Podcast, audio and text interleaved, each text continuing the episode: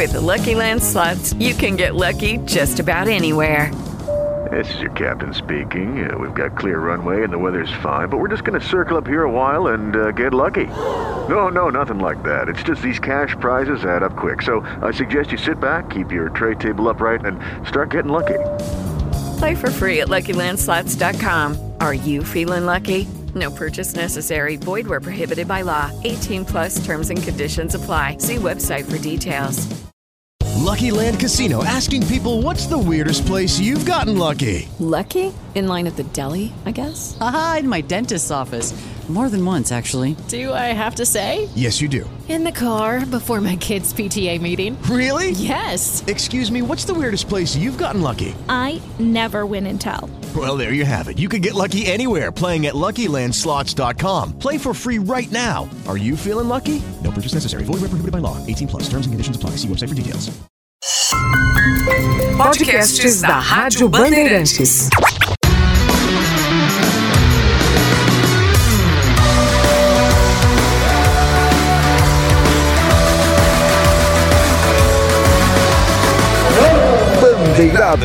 Com Reginaldo Leme.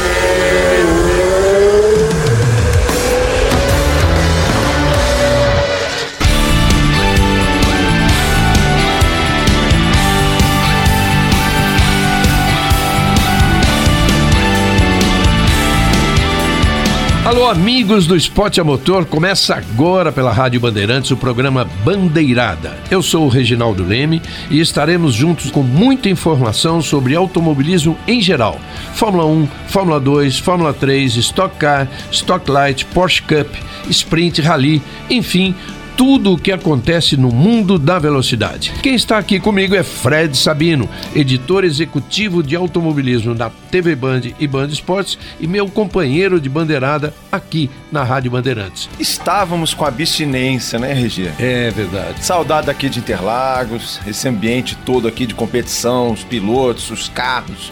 É verdade, é verdade, Fred.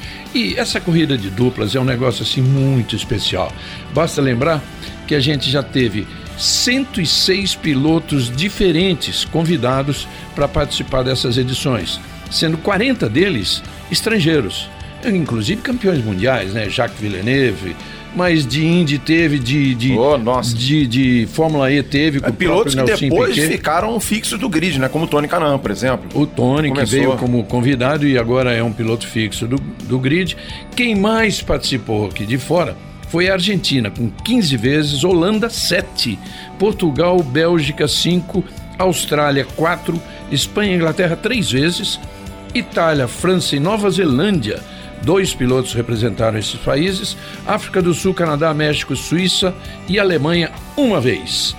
Fred, como é que você vê isso? Como é que você vê esse entrosamento? Tem piloto que nunca andou de carro de turismo. O caso, por exemplo, eu ia dizer o Pedrinho Piquet que não é verdade. Ele andou de Porsche muito antes de ir para a Fórmula 1, tentar a carreira nas, nas categorias de Fórmula, mas faz tempo, inclusive, que ele não guia um carro de corrida. Está só treinando de kart. É, Regi, exatamente. Eu acho muito importante, não só é, para os estrangeiros sentirem como é, é um carro diferente, né? Porque o, o carro de Stock Car é muito peculiar, muito manhoso e mostrar para todo mundo quando for falar aqui do Brasil, falar, olha, estão com um campeonato já há muito tempo consolidado, de excelente nível de pilotos e é um campeonato muito organizado, dos melhores do mundo nas categorias de turismo, né, Regi? É verdade. Vamos lembrar que nós falamos de quatro edições, vamos lembrar quem são os vencedores. No primeiro ano foi a dupla Felipe Fraga, Rodrigo Esperafico. E o, e o Felipe Fraga na estreia dele ah, na, na Stock Car, né? Exato, com corrida com chuva. Anos. Corrida com, com chuva. Isso. Depois ganhou o Ricardo Maurício, eh, que hoje é um tricampeão da categoria fazendo dupla com o argentino Nestor Bebu Girolami. É, o primeiro estrangeiro a ganhar essa competição. Verdade, verdade. Marcos Gomes com Antônio Pisonia, né? O Pisonia que durante muito tempo foi piloto titular, depois ele veio como convidado do Marcos Gomes e ganhou a terceira edição. E a quarta edição, o Daniel Serra, também um tricampeão, correndo com João Paulo de Oliveira. João Paulo de Oliveira é um piloto de quem eu gosto muito é, espetacular. Carreira espetacular no Japão. Carreira no Japão, é pouco conhecido no Brasil, mas sempre que ele vem, dá certo. Ele crava. É.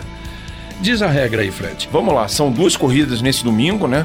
É, a primeira é disputada pelos titulares, os pilotos regulares do, do campeonato, né? Com pontuação normal, 30 pontos para o vencedor. E a segunda prova será disputada pelos convidados, grid invertido é, entre os 10 primeiros colocados e a pontuação menor, mas essa pontuação vai para o piloto regular. Ou seja, se o Timo Glock, por exemplo, vencer a corrida, o ponto vai para o Felipe Massa. Os pontos da, que valem menos, mas vai para o Felipe Massa de qualquer forma, vale menos exatamente para não influir tanto lá adiante numa Isso, é. decisão de título que a gente sabe é sempre é, na Stock Car é sempre é, extremamente apertada. Muito. Teve, teve títulos decididos aí por um ponto. Bom, Fique com a gente porque aqui no Bandeirada a gente vai abordar direto de Interlagos tudo sobre a prova de estreia da Stock Car, essa corrida de duplas, importantíssima corrida de duplas. Entrevistas exclusivas e o pontapé inicial da temporada de 2022. Tudo isso agora aqui no Bandeirada. Bandeirada com Reginaldo Leme. Rádio Bandeirantes.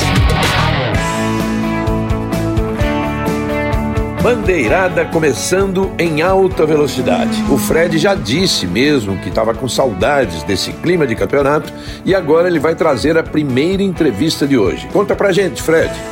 Regi, o primeiro convidado do nosso Bandeirada de hoje é o Nelsinho Piquet, tá de volta a estocar. É, deixou a categoria no meio do ano passado, agora está de volta num novo esquema na equipe TMG. Nelsinho, obrigado por atender aqui o nosso programa Bandeirada. É, como foi essa negociação para esse retorno na Stock Car? Bom, é, eu acho que a vontade eu sempre tive muito de poder ter a equipe própria.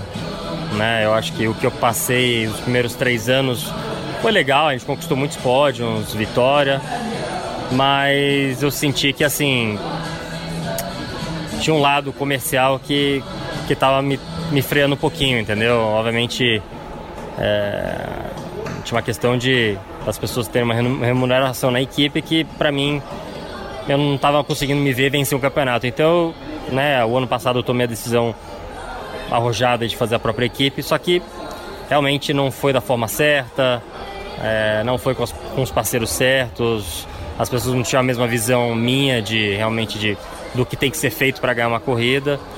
E então eu tive que abortar esse plano e, enfim, encaixou do Thiago querer trabalhar comigo. E a gente começar o esquema aqui no terceiro carro dele. O Cris né, tinha dito que não ia mais continuar, então abriu uma vaga. E aí foi o, o timing perfeito para me juntar ao Thiago. Queria que você falasse, Nelson, sobre a importância do Thiago Meneghel nesse processo, porque é um chefe de equipe já com bastante experiência, já conquistou vitórias, já brigou ali perto do título, inclusive, que é o que você almeja né, nesse seu retorno a estocar. Eu queria que você comentasse como é que foram os primeiros passos com o Thiago Meneghel e o que, que você pôde ver na estrutura da equipe. É, acho que a, primeiramente, realmente é o histórico dele de muitas vitórias e alguns campeonatos e tudo mais. Essa foi a primeira vontade, a primeira, primeira coisa que eu percebi e me fez querer vir para cá. Cara, e depois eu comecei a trabalhar com ele, com uma coisa que é muito legal, que a gente não vê muito aqui, é que ele é uma pessoa que tem um ego baixíssimo, uma pessoa que tem, ele mete a mão na graxa, ele tá lá na, oficina todo dia. É, o negócio dele é trabalhar no carro e deixar o carro o melhor possível, independente de qualquer coisa, entendeu? É, e isso é muito importante porque mostra que ele não está aqui para aparecer, ele está aqui para ganhar corrida, é o que ele gosta de fazer, é o que eu gosto de fazer. Então isso se encaixou muito bem. É, e, e, bom, obviamente nem começou ainda, né? É lógico, vão rolar momentos estressantes tudo mais, isso acontece toda a equipe, né? Quando as coisas não vão bem, não vão sempre bem, né? Os carros são todos iguais, não é igual a Fórmula 1 que tem um carro com muita vantagem igual a Mercedes. Mas, é, então, mas assim, ele já, é, todo, toda vez ele já se demonstra muito, é, muito aberto a, a qualquer qualquer coisa que a gente ofereça, de ideias, de pessoas, é, sabe? Recebeu meus mecânicos que eu trouxe do ano passado, meu engenheiro, todo mundo muito bem. É, que eu sei são pessoas muito competentes, ano passado não funcionou não por culpa deles. E então, é, enfim, eu, eu acho que é a pessoa, para mim, ideal, perfeita que eu estava precisando agora. Assim, o que você falou agora me chamou muito a atenção, que é o seguinte, e, e vai muito é, de acordo com o que você mesmo falou para mim 10 anos atrás, quando você estava lá na NASCAR, que era aquela questão da competição em si, do fato de você estar tá no carro, acertando o carro, pilotando, é, competição para valer. É, eu queria que você falasse realmente desse teu momento de transição. Você tentou entrar por um novo caminho, você percebeu que nesse momento não estava dando muito certo e voltou a estar tá 100% focado na pilotagem. Eu queria que você falasse mais sobre essa questão de estar tá realmente 100% focado na guiada, no acerto do carro, na, na questão de evoluir o carro. Como é que foi esse processo para você? É... Olha, eu, eu, eu sempre, quase toda a minha carreira, até a Fórmula 1 e depois, eu sempre fui muito envolvido em tudo que acontecia no carro, meio que fora do carro também, né? A gente sabe que a parte comercial nesse esporte é muito, é muito importante, é, sem, sem os patrocinadores, sem só os apoiadores, investidores, você não vai lugar nenhum, né? Então eu sempre fui muito envolvido, sempre fiz parte e acho que sempre vou fazer parte, nunca vou conseguir ignorar 100% e só pensar em corrida. Mas devagarinho, como eu voltei para o Brasil tem uns três anos agora, devagarinho você vai formando um time de pessoas em volta de você que você pode começar a delegar as coisas confiando que vai dar certo, entendeu? Mas isso demora tempo, entendeu? Não, não é da noite pro dia que você acha que pessoas vão trabalhar que você pode deixar tudo na mão deles, né? Eu aprendi uma coisa com meu pai, quer fazer uma coisa bem feita, faz você mesmo. Mas não dá pra fazer tudo, né? Então algumas coisas você tem que aprender a delegar. Então. É então, basicamente, quanto mais tempo vai passando, mais eu vou conhecendo pessoas boas para fazer parte do meu time comercial e tudo mais. E eu vou conseguindo passando mais tempo, conseguindo focar só no que é importante, que é o carro.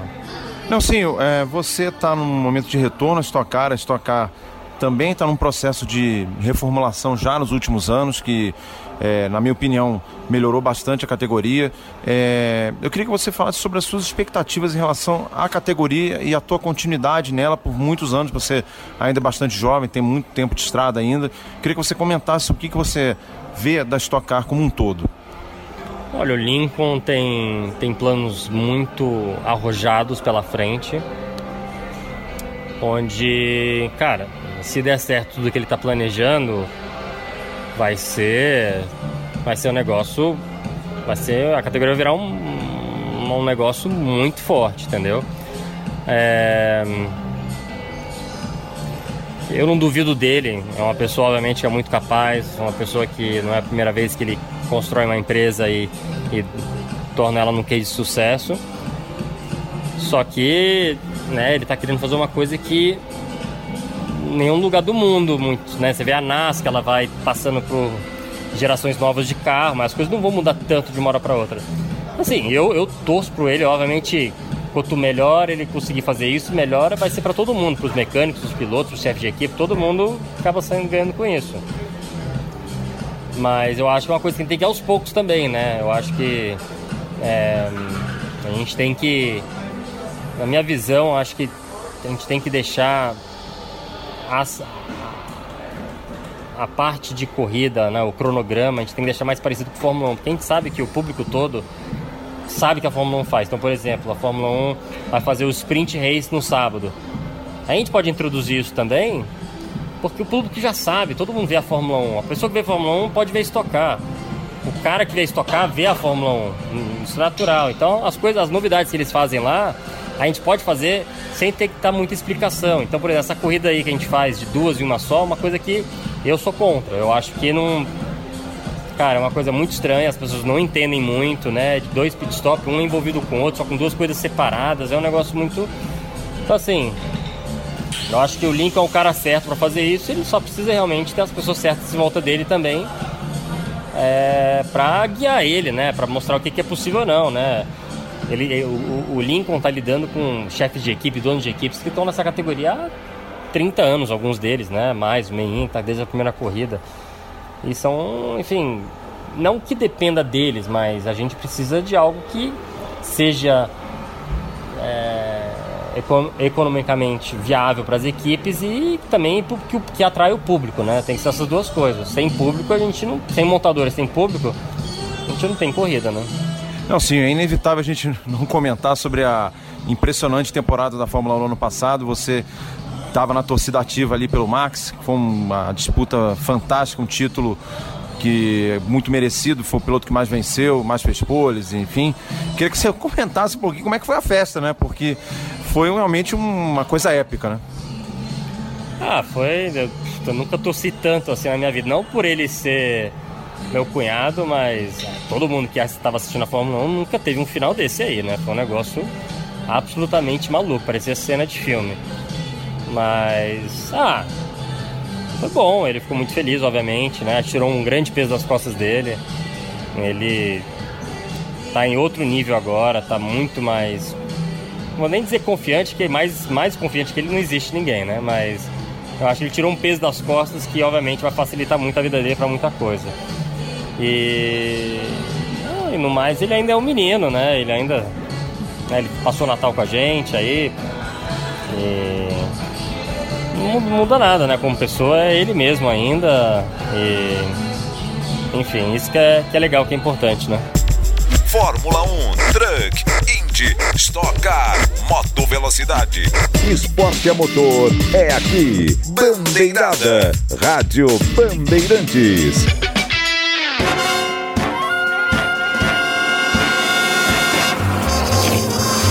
Histórias do Regi.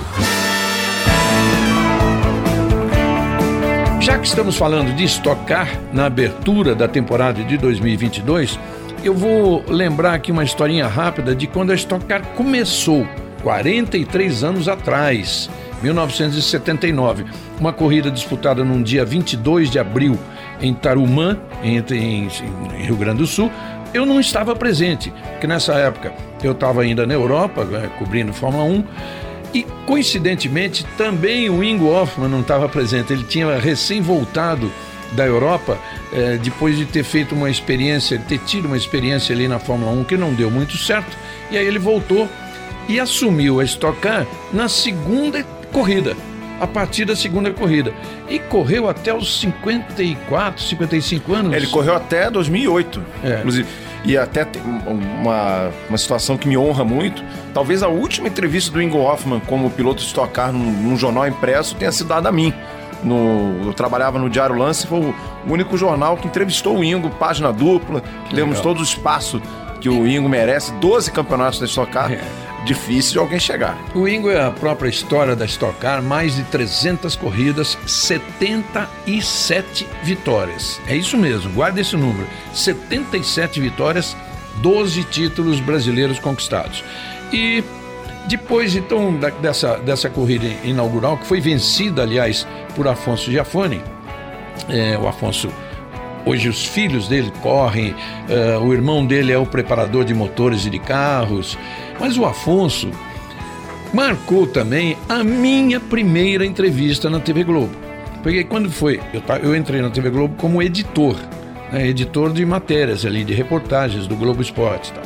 Mas eu quis fazer essa entrevista e chamei o Afonso. Eu me lembro que ele foi lá no prédio da TV Globo, lá na Praça Marechal Deodoro, e a gente fez uma entrevista sobre o que significava essa, essa vitória na primeira corrida de uma categoria que provavelmente estava vindo para ficar.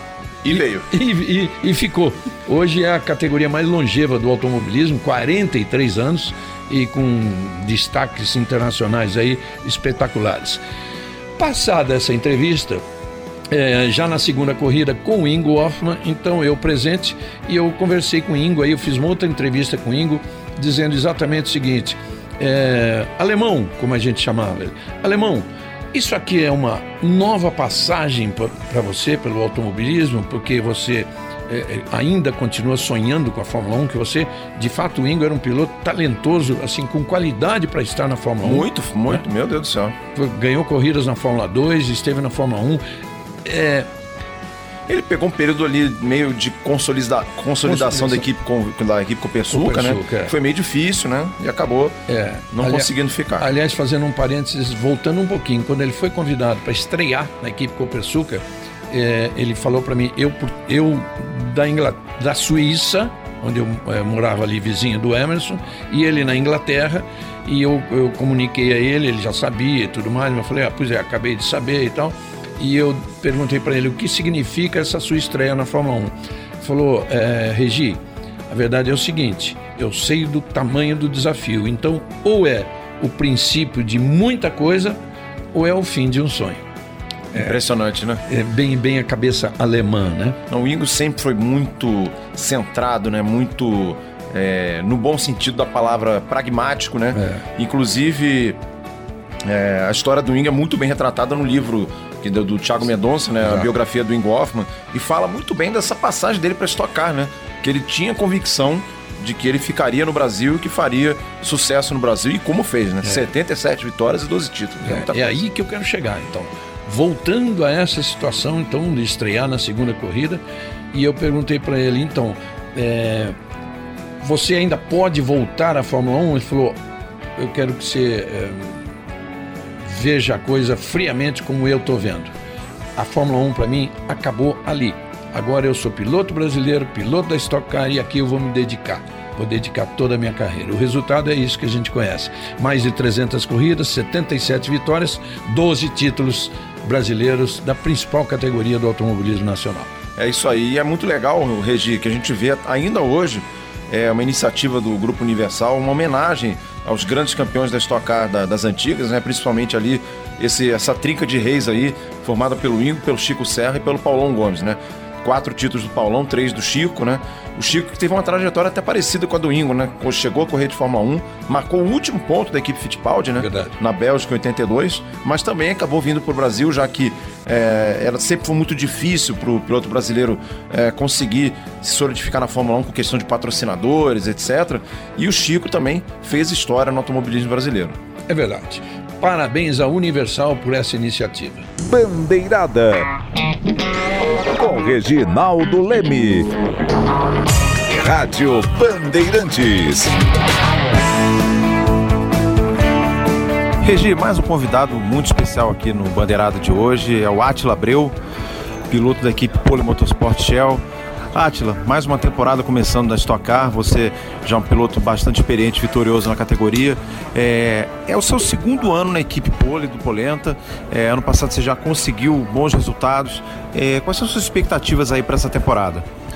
Olha, primeiro é prazer estar falando com vocês aqui novamente. É, eu estou muito animado porque dar a continuidade a um trabalho é sempre importante, né? Às vezes a gente fica pulando de galho em galho e eu particularmente não gosto disso. Acho que a gente fez por um primeiro ano um trabalho muito bom ano passado, duas vitórias, três pódios. É, por certo momento estava entre os três primeiros colocados do campeonato. É, então acho que foi produtivo. Também foi oportuno para a gente identificar nossas falhas, onde a gente precisaria melhorar. E eu acho que a gente fez muita evolução é, nesse termo, na, entre uma temporada e outra aí na, na pausa, né, no break. Então estou muito ansioso de ir para a pista é, para ver o que, que a gente conseguiu evoluir e colher os resultados. Atila, nesse primeiro ano na equipe, o que, que você detectou inicialmente que vocês realmente conseguiram evoluir, não só em termos do carro, mas em termos do trabalho, da, da, da, da troca de informações, da coleta de dados? O que, que você acreditaria aí de mais importante que vocês melhoraram nesse primeiro campeonato? Olha, a gente montou, a equipe foi criada meio em cima da hora, né? A gente teve três meses para ela pôr ela de pé. Então eu acho que assim, mão de obra, é, teve muita gente que às vezes nem tinham trabalhado com estocar ainda, então a adaptação de todo, é, todos os mecânicos, mão de obra. Eu não posso nem falar empenho porque esses caras deram sangue, deram a vida, viraram noites trabalhando, né? Mas é muito mais a, entender a, a dinâmica da categoria. Eu acho que a equipe melhorou muito nesse sentido, a equipe melhorou muito em pit stop. A gente começou o ano sendo o pior pit stop é, e na penúltima etapa os dois carros foram pit stops mais rápidos, o primeiro e o segundo. Então acho que tudo aquilo que a equipe se propôs, a gente conseguiu melhorar. A gente teve alguns entraves aí que, é, que a gente não conseguiu evoluir durante o ano, que eu acho que, que é o que a gente ficou devendo um pouquinho em performance, que é o que a gente trabalhou nessa entre safra, né? Um pouco de é, números de, de, de, de, de mecânicos, integrantes na equipe, a divisão de trabalho. É, eu acho que a gente se atrapalhou um pouquinho nisso daí, a gente conseguiu fazer um bom trabalho é, para esse ano também. Na parte técnica, Leandro é um cara super experiente é, e eu acho que remanejando é, esses trabalhos, essas pessoas, talvez a gente consiga dedicar um pouco mais de tempo para o setup, né? Eu vi que várias coisas a gente correu um pouco atrás do rabo, é, não conseguiu focar 100%, as reuniões, fazer detalhadamente como a gente gostaria, até pelo formato do final de semana da Stock Car de ser dois dias, é tudo meio corrida, né? Então, para uma equipe nova, onde tem muita coisa para você tomar conta, desde o, ah, a montagem do pneu, a calibragem, combustível, etc. tal, é, às vezes a gente deixava um pouquinho da atenção é, para a parte de setup e aí a gente não conseguiu ter os resultados que a gente gostaria. Mas foi um bom ano, um ano de aprendizado. É, já esperava isso, na verdade, quando montamos o time, esperava que fosse até pior. É, então eu posso dizer que foi um primeiro ano muito bom e um segundo ano que promete muito mais. Atila, você mencionou aí a questão do formato da, da Stock Car, dois dias, né? No caso, aqui no, no, na, na, corrida de dupla são três, né? É, mas normalmente são dois. É, e obviamente para você conseguir evoluir o acerto do carro, o ideal seria ter mais tempo de pista, né? Eu queria que você falasse para o nosso público como é que funciona a questão do simulador na Stock Car, porque a gente vê cada vez mais o papel do simulador mais importante em todas as categorias do mundo, né? Questão de contenção de gastos, enfim. Mas eu queria que você falasse desse, dessa questão do simulador na Stock Car.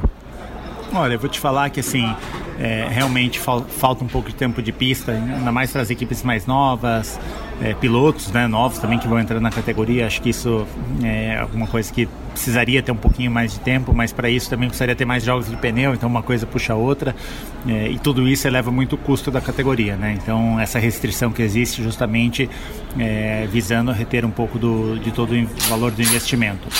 É, eu vou te dizer que a parte de simulador é, que a gente tem, é, eu utilizo muito para uma pista nova, para treinar a pista, concentração, não pelo acerto do carro, né? É, o jogo que a gente tem com o Stock Car, para mim ele não é fiel, né? tanto é que a gente não teve ainda um campeonato de E-Games, é, a iRacing agora está fazendo um jogo que promete sim ficar muito mais real e aí talvez a gente consiga trabalhar um pouco mais, mas eu acho que funciona muito mais para o piloto do que para a equipe, né? E funciona para o piloto para conhecer uma pista ou treinar concentração, enfim, simular provas, simular é, outras, outras situações. O que a equipe utiliza muito é, é às vezes simulação de engenharia, né? Algumas equipes têm é, softwares de engenharia e você consegue simular setups e tudo mais eu acho que isso ajuda muito a, as equipes. Obviamente tem um custo maior, geralmente são softwares gringos, é, e aí em dólar, euro, custa um pouquinho mais, é, mas as equipes que têm, com certeza, acabam se beneficiando um pouquinho mais. Átila, parece que foi ontem, mas eu, por exemplo, já estou há 18 anos nessa brincadeira e você está há quase 15. É... Mas a Stock Car está vivendo um momento muito interessante, né? De reestruturação já nos últimos dois, três anos. E você que está aí já mais de uma década na Stock Car, o que, que você avalia da evolução da categoria nesse período e o momento da Stock Car agora, em 2022, né? O carro partindo para mais uma temporada, o mesmo carro, mas com, com obviamente com pequenas mexidas, etc. Equalização, é PEC da Toyota, da, da, Chevrolet. Eu queria que você avaliasse é, essa evolução da Stock Car ao longo desses 15 anos. Olha, eu vou te falar que a Stock Car evoluiu muito como evento, né? Eu acho que a principal mudança nos últimos anos, que era alguma coisa que eu já é, falava nos bastidores que eu era muito a favor, que era a mudança para Band. Né? Eu acho que a Stock Car ganhou muito na qualidade de transmissão, a entrega para os fãs, a oportunidade de abrir para o streaming, coberturas de outros meios de comunicação, é, seja digital, rádio, enfim, é, todos os meios. Eu acho que isso ajudou muito. A Stock Car ganhou muita visibilidade nos últimos anos. O nível dos pilotos é extremamente alto, vários pilotos de ex-Fórmula 1.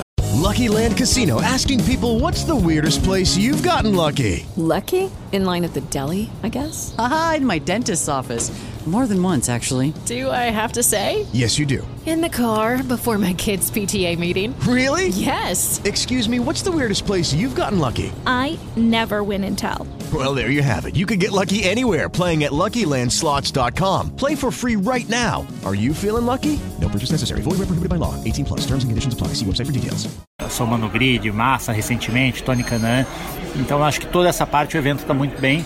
É, ele sofreu um pouco, obviamente, com pandemia, como todos os eventos. Então, se a gente não tivesse a pandemia, acho que a gente já estaria um pouco mais à frente, com possibilidades de ativar um pouco mais, fazer mais relacionamento com os patrocinadores. Então, mas isso vai, vai acontecer, né? Conforme a pandemia for, for avançando, as restrições vão caindo e a gente vai conseguindo ativar um pouco mais e voltar a ter o, o, o autódromo lotado como sempre, foi. É, eu acho que na parte de carros que a gente está um pouco parado no tempo. É, esse chassi ele já vem aí de mais de década, né? desde quando eu estreiei em 2009 é o mesmo carro. Ele teve a adição do monobloco em 2020 que e, obviamente ele tecnicamente por um efeito promocional ele ficou melhor, né? Ficou mais bonito, mais parecido com o carro real, mas para metodologia de trabalho das equipes, enfim, de digeribilidade, é, eu acho que é, ficou estranho, ficou um pouquinho estranho enfim, mudou um pouquinho, mas a gente tem aí talvez 2023 um carro novo chegando para justamente suprir isso, né? Eu vejo o carro da Stock Car quando eu comparo com outros carros no mundo, é um projeto que ele sofreu muitas adaptações, então a gente tem muita ventilação forçada, etc. Tal. O carro esquenta muito, é um carro muito quente, tudo.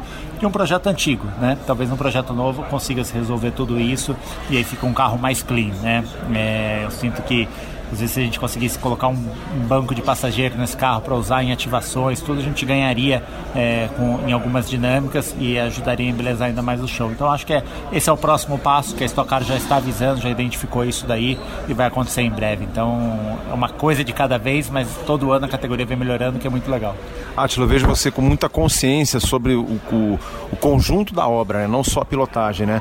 E você tem apenas 34 anos, você está ainda com muito pela frente, você está está na, na Stock, você está na Porsche, está tá acelerando quase todo fim de semana. É, como você se enxerga, não só agora, como nos próximos anos? Já que você tem muito tempo pela frente ainda, né? É, eu tô correndo na Stock Car, que é onde eu dedico minha maior parte do tempo e todas as minhas atenções. Tô na Porsche com Leonardo Sanches de coach e correndo nas corridas de endurance. E vou correr também é, o campeonato da, da Endurance Brasil, com corridas de 4 horas, com o Leonardo Sanches a bordo de uma M4 GT3, uma BMW M4 GT3, né, que é um, um carro novo aí que foi desenvolvido pelo Faro, tudo um brasileiro. Então a gente está tá bem animado, vai ser um, um ano bem atribulado, com vários compromissos durante a semana durante os finais de semana.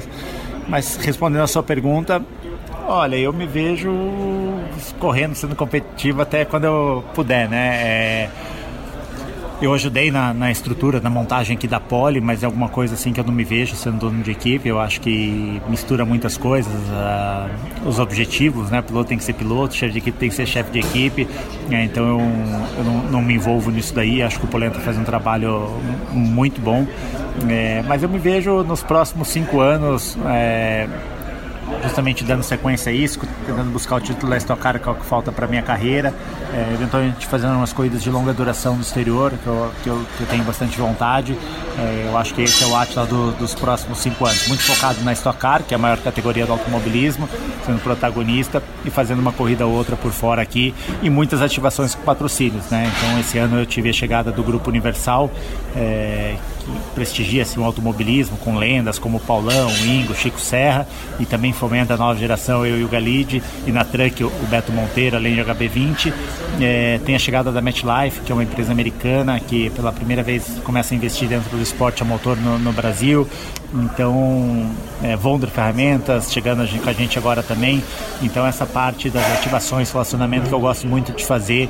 Tem um camarote personalizado para os patrocinadores, então focando muito nessas experiências, que é o que eu acho que vira, né? Porque o piloto, a equipe, eles gostam de fazer o carro e correr, mas para correr você precisa ter os patrocinadores. E o patrocinador, ele quer ter a disputa, a visibilidade da corrida, mas também o relacionamento. Então, acho que é um conjunto, é, um, é uma roda é, e ela precisa girar com todos os pontos. Então não é só focar simplesmente no carro, focar em tudo que tem ao redor.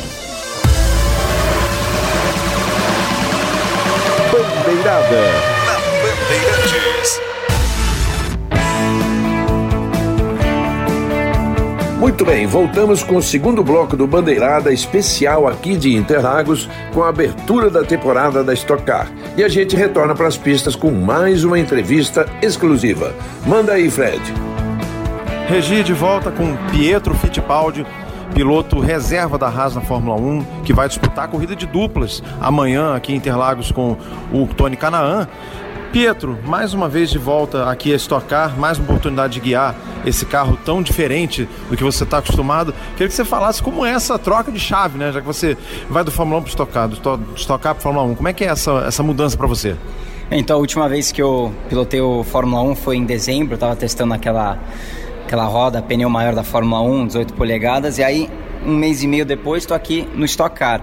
É, e olha, claro que é muito diferente, mas como eu já pilotei vários carros é, durante a minha carreira, eu acho que eu fui um dos pilotos a pilotar mais carros diferentes é, assim, do que qualquer outro piloto no mundo. É, e eu, eu, eu, consegui meio que me adaptar muito rápido é, aos carros. É, quando eu estou me acostumando, eu consigo me adaptar rápido. Então eu vou pegando a manha do carro de novo, aprendendo como esse carro é, pilota aqui em Interlagos. E vai ser top demais essa corrida. Vai ser muito legal, principalmente fazendo é, correndo junto com o Tony no mesmo carro, correndo contra, contra amigos também que vão estar na pista, então é, vai ser top demais. Você no ano passado você estreou na Stock Car justamente no lugar do Tony, porque ele, o Tony estava numa corrida nos Estados Unidos e você andou muito bem, até chegou numa sétima posição, foi um excelente resultado para você, logo no primeiro, no fim, primeiro fim de semana na, na Stock Car. O que, que dá para imaginar depois do que você andou no novo carro, nos, nos últimos treinos, enfim, é, o que, que dá para pensar para a corrida? Olha, então, eu acho que vai ter muita ultrapassagem aqui, principalmente é, sobre a questão do push to pass. É, isso vai ser muito importante. Fan push também, então ó, não esquecem de votar é, no nosso carro da Texaco, é, no Tony, porque isso ajuda muito na corrida. Eu acho que vai ser uma corrida, que nem eu falei, muito ultrapassagem. E também a questão de estratégia vai ser importante, porque, por exemplo, se o Tony estiver indo bem na primeira corrida, é, eles podem acabar não abastecendo o carro dele na parada, que você acaba ganhando 4, 5 segundos, e tentar pegar um ótimo resultado na primeira. Ou podem tentar é, abastecer tudo na primeira corrida, que vai me dar vantagem na segunda. Então, essa questão de estratégia vai ser interessante, vai ser difícil ver quem está fazendo isso, só vai ver quando tiver no pit stop, um cara vai tipo, ganhar algumas posições, porque não teve que abastecer. Então, é, vai ser muito interessante ver isso e, e no final vai ser uma uma corrida, que não falei, com muita ultrapassagem, muita ação na pista. Pietro, eu não me lembro da última vez que você correu em Interlagos, se é que correu. Quando é que você correu aqui? Você correu aqui? A primeira vez que eu corri aqui foi o ano passado com a Porsche Cup. Eu estava correndo no lugar do Nelsinho Piquet, é, junto com Rodrigo Melo, que foi top. Foi minha primeira vez aqui em Interlagos. É uma pista histórica, clássica, todo piloto o mundo inteiro quer um dia pilotar aqui. Então eu tive essa chance e agora é minha segunda vez aqui. Olha, agora mudando um pouquinho da chavinha, voltando para a Fórmula 1, você disse que andou em dezembro lá em Abu Dhabi, a gente viu você pilotando o carro lá com os novos pneus. O que, que você tem para dizer da diferença de tocada do carro da Fórmula 1 antes com os pneus de aro 13 para os pneus de aro 18, né? Que é uma pilotagem completamente diferente, né, Pietro? É, então, os pneus mudaram muito. É, o pneu, quando eu dirigi o carro, a gente estava com o carro do ano passado. Não, na verdade, no carro de 2019, que só deixava eu testar com o carro 2019, esse pneu novo, esse pneu maior. E o pneu, é, ele, é, ele é mais pesado, você sente isso no volante, quando você está virando o volante fica um pouquinho mais pesado.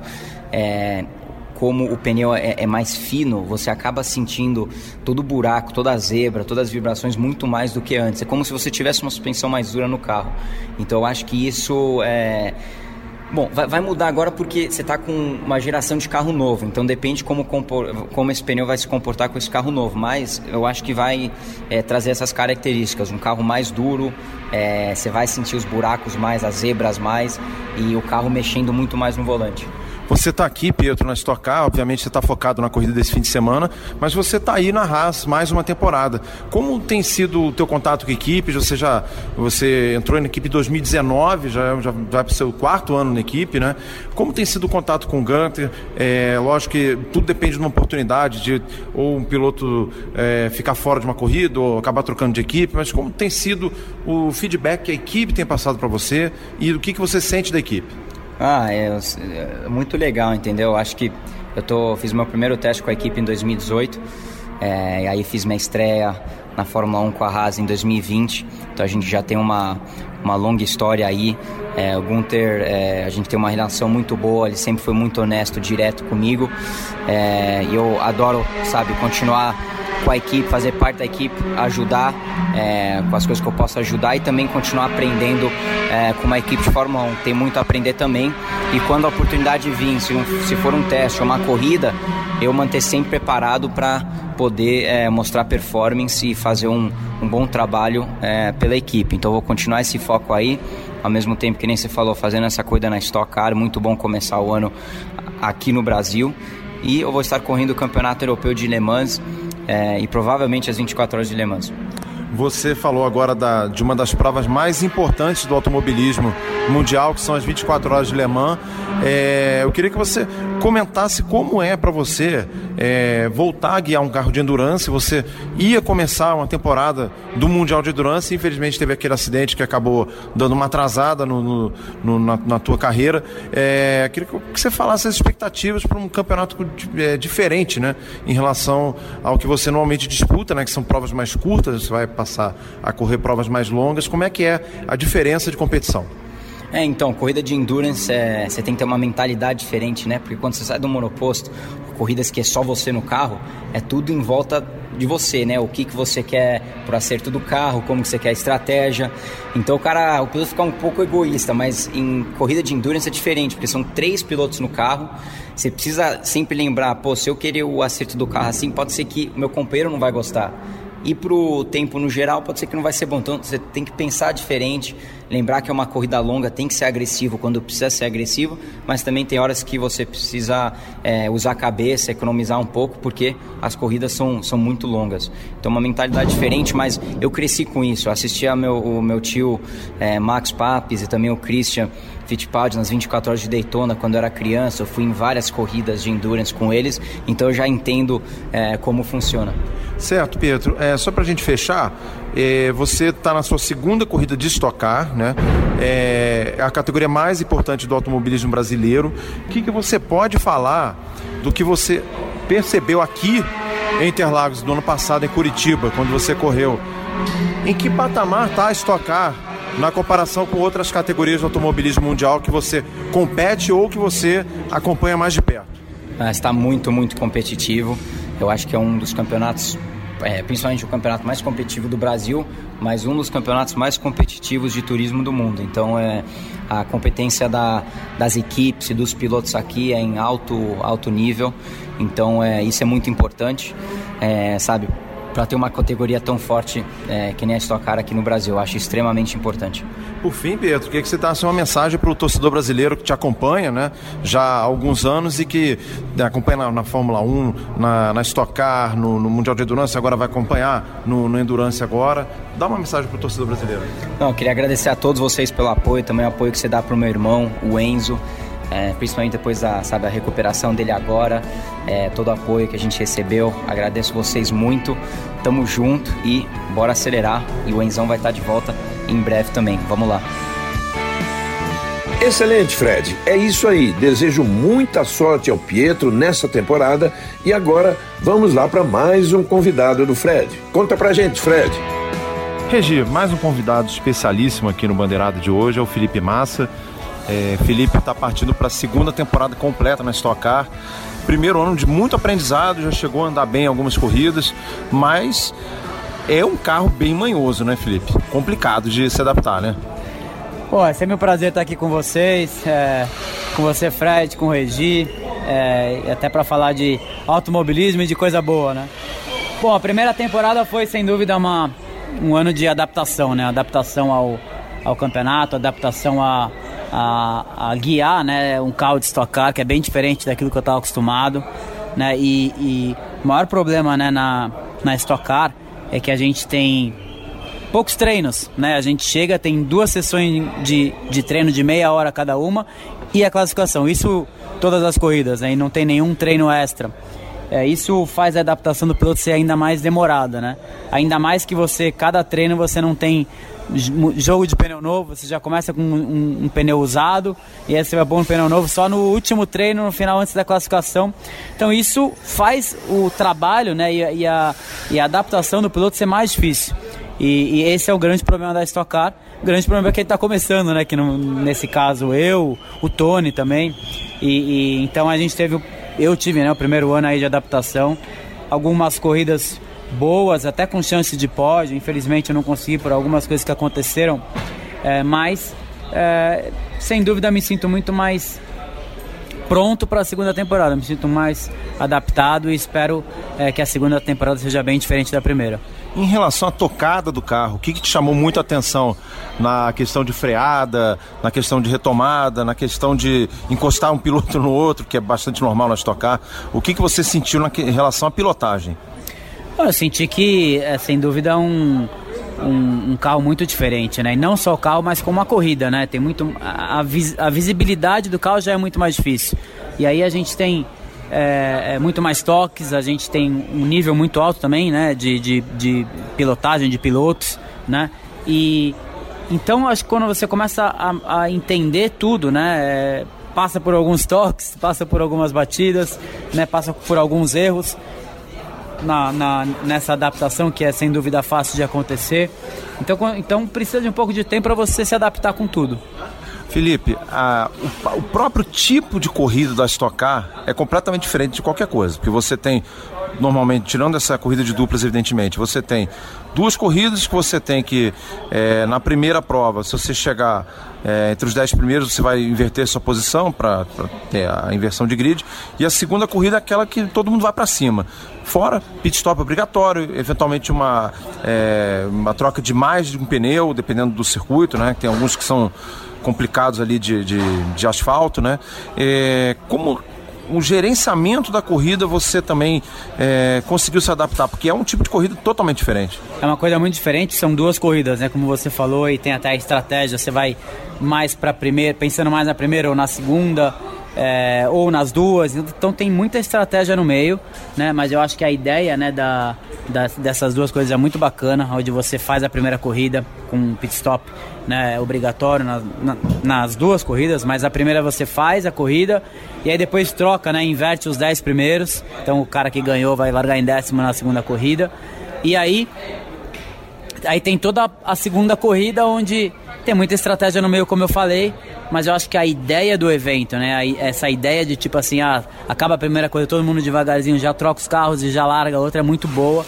Acho que para televisão, acho que para os fãs também acompanharem e como show, isso é sem dúvida algo é, onde foi uma, uma, uma bela ideia e, e, e, e que a Stock Car fez. Tem outra questão, Felipe, que é a seguinte: você teve o seu período de adaptação, mas também a própria equipe tem uma adaptação de receber um, um piloto de Fórmula 1 que é, pilotou pela Ferrari por oito temporadas, um, processos diferentes, é, metodologias de trabalho diferentes. É, o que você trouxe para a equipe que a equipe não tinha e o que, que a equipe é, te apresentou que você sentiu que é bastante diferente em relação a tudo que você viu na sua carreira? Bom, na verdade, eu acho que experiência, né, de, de tantos é, anos que eu corri, independente se é outra categoria, isso sempre ajuda em qualquer lugar que você vai, né? É, mas, é, como é uma, uma categoria completamente diferente, é tudo novo, né? A gente tem muito que aprender também, né? Então, acho que isso acaba te ajudando em algumas coisas onde você já tem a experiência de aprender rápido, mas em outras coisas é bem diferente daquilo que você está acostumado, que você tem que se, se adaptar também. Né? Então, mas isso é o trabalho com a equipe, o trabalho com os engenheiros, o trabalho com a, com a, com a estrutura toda e as pessoas que trabalham na equipe, faz você talvez se adaptar e aprender o mais rápido possível. Olha, não podia deixar de perguntar para você, Felipe, nessa corrida de duplas, você convidou o Timo Glock para ser o seu parceiro, né? Já no ano passado você fez uma matéria conosco lá na Band, que teve uma repercussão maravilhosa, enfim. Queria que você falasse da importância de trazer o Timo para cá, porque realmente é, ao longo desses anos todos, né? Você já vamos chegar, já passamos 13 anos, vamos completar 14 anos dessa, dessa corrida histórica para a Fórmula 1, mas que muita gente aqui no Brasil não entendeu o direito, toda a situação, todo o contexto. E eu queria que você falasse da importância de realmente trazer o Timo para cá, para mostrar realmente para o torcedor brasileiro que as circunstâncias daquela corrida realmente, infelizmente, não te favoreceram, mas que o time não teve nada a ver com isso, né, Felipe? Não, eu acho que foi uma, uma situação né, que aconteceu em 2008, naquela última volta, né, onde tudo aconteceu na última curva, onde muita gente acabou entendendo e achando que, que ele tinha feito alguma coisa por querer, né, para me prejudicar. E que na verdade você começar a entender e, e, e estudar né, é, toda a história, né, aquela última volta começou a chover bastante, já, já, a pista já estava úmida, né, é, ainda mais para quem estava com pneu de pista seca, que era no caso ele, né, que estava com pneu de pista seca, e ele só conseguiu também ultrapassar o Hamilton porque ele teve uma estratégia diferente e acabou não ajudando muito na última volta. E a gente fez uma entrevista o ano passado que ele quis fazer comigo, né? Depois de, sei lá, 12 anos onde tinha acontecido tudo isso. E, e ele quis me mostrar né, como é que foi o, a câmera car dele, o onboard da última volta, desde a primeira curva. E é algo que eu nunca tinha visto. Eu não tinha me é, não tinha interesse, né? Até porque nada vai voltar atrás, né? E eu, eu fiz a entrevista com ele, vi e realmente deu para entender que desde a primeira curva, né, na última volta, estava muito difícil a, o, a aderência, o grip na pista. E, e analisando tudo e fazendo a entrevista com ele, eu acho que foi bacana, foi muito legal. E eu acho que eu tive essa ideia de chamar ele, até pensando também no lado, além de ele ser um piloto super experiente nesse tipo de, de carro, que ele corre há muitos anos, né, de DTM, mas acho que um lado humano também, né, para mostrar que nunca tive problema, nunca achei que ele tivesse feito nada por querer. Então aqui vai ser, sem dúvida, uma dupla e uma história muito bacana também, é, não só para o esporte, mas para tudo aquilo que aconteceu. Bom, se a gente puder então acreditar essa situação, é São Pedro, né? Que podia ter mandado aquela chuvinha, tipo, um, um dois minutos depois, né, Felipe? Mas, é, de qualquer maneira, eu queria que você fizesse, para a gente fechar a entrevista, uma, uma, um balanço do que você espera para essa temporada, né? Porque a corrida de duplos, tudo bem, é um pouco atípica, é um formato diferente, etc. Mas o que, que você se coloca como, como prioridade para essa temporada? Você que venceu e todas as categorias que você passou. Na Stock Car já começou a andar bem, podia ter ido em Goiânia, eu lembro muito bem, você poderia ter ido a um pódio, não tivesse sido tocado. O que você pra, é, projeta para essa temporada? É, eu projeto uma temporada diferente, uma temporada muito mais competitiva, uma temporada onde eu tenha muito mais é, controle no lado automático do carro, das corridas, né, da, das disputas, é, em tantas momentos, situações diferentes, como classificação, como estratégia é, é, para as duas corridas. Então que eu me sinto muito mais à vontade, né? E é onde as coisas acabam funcionando de uma maneira muito mais automática, onde a primeira temporada foi um pouco difícil.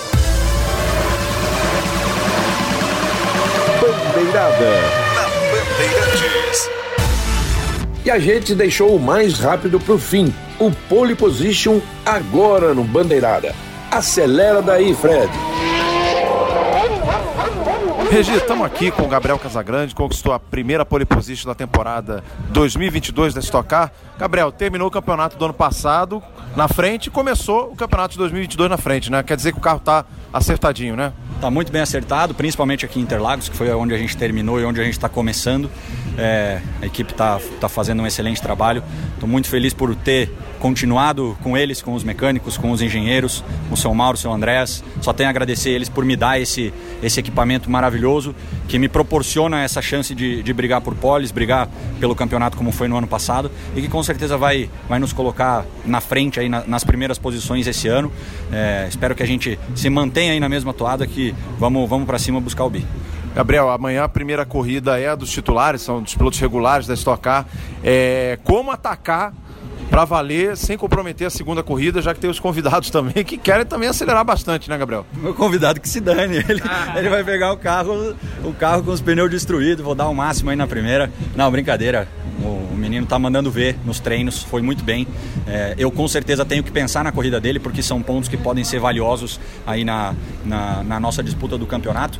Espero que eu consiga manter a primeira colocação aí na largada. Sei que tem gente que vai vir com tudo buscando essa vitória é, na primeira corrida do ano, mas é, vou ter que atacar é, para tentar ganhar, mas sem esquecer que tem a corrida dele depois e que com certeza é muito importante. Então é um misto, a gente tem que, obviamente, não abrir mão desses 30 pontos que, que a vitória vale e, e mas pensar na, na, corrida dele. Eu acho que ele está muito bem preparado, mostrou aí que que está que tá mandando ver no carro, se adaptou muito rápido e com certeza vai fazer um excelente trabalho.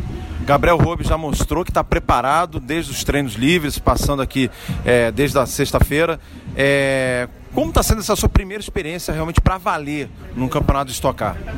Cara, está sendo uma experiência incrível. É, correr do lado do Gabriel, o atual campeão e também um grande amigo. Está é, sendo muito especial para mim.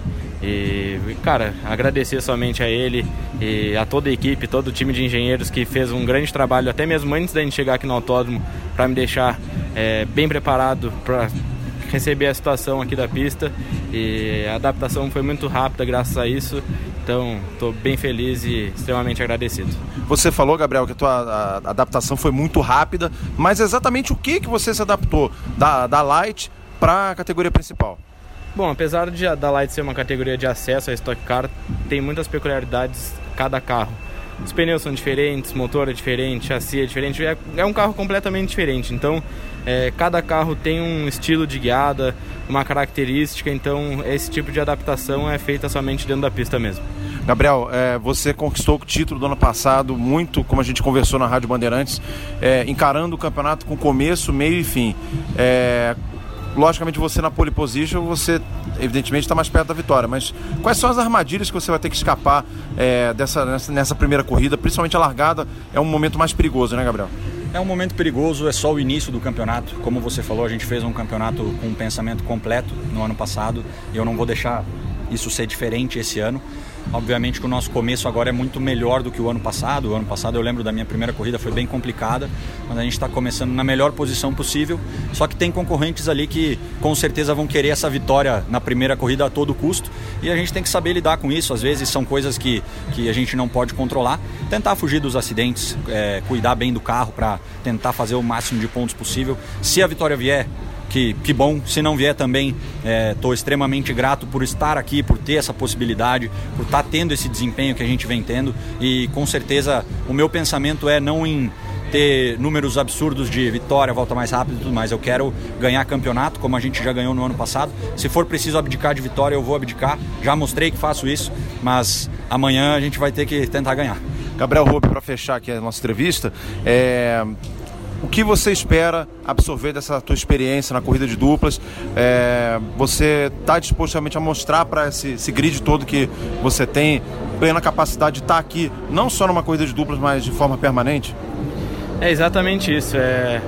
Gabriel me deu a oportunidade de vir aqui mostrar meu cartão de visita e aqui é a categoria que eu quero ficar, que eu quero é, fazer uma carreira.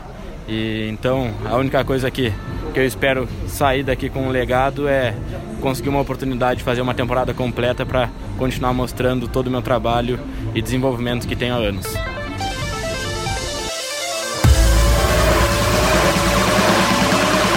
Bandeirada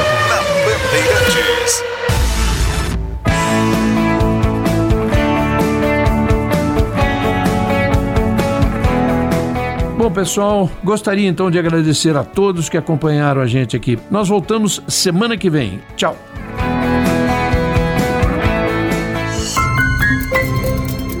Podcasts da Rádio Bandeirantes.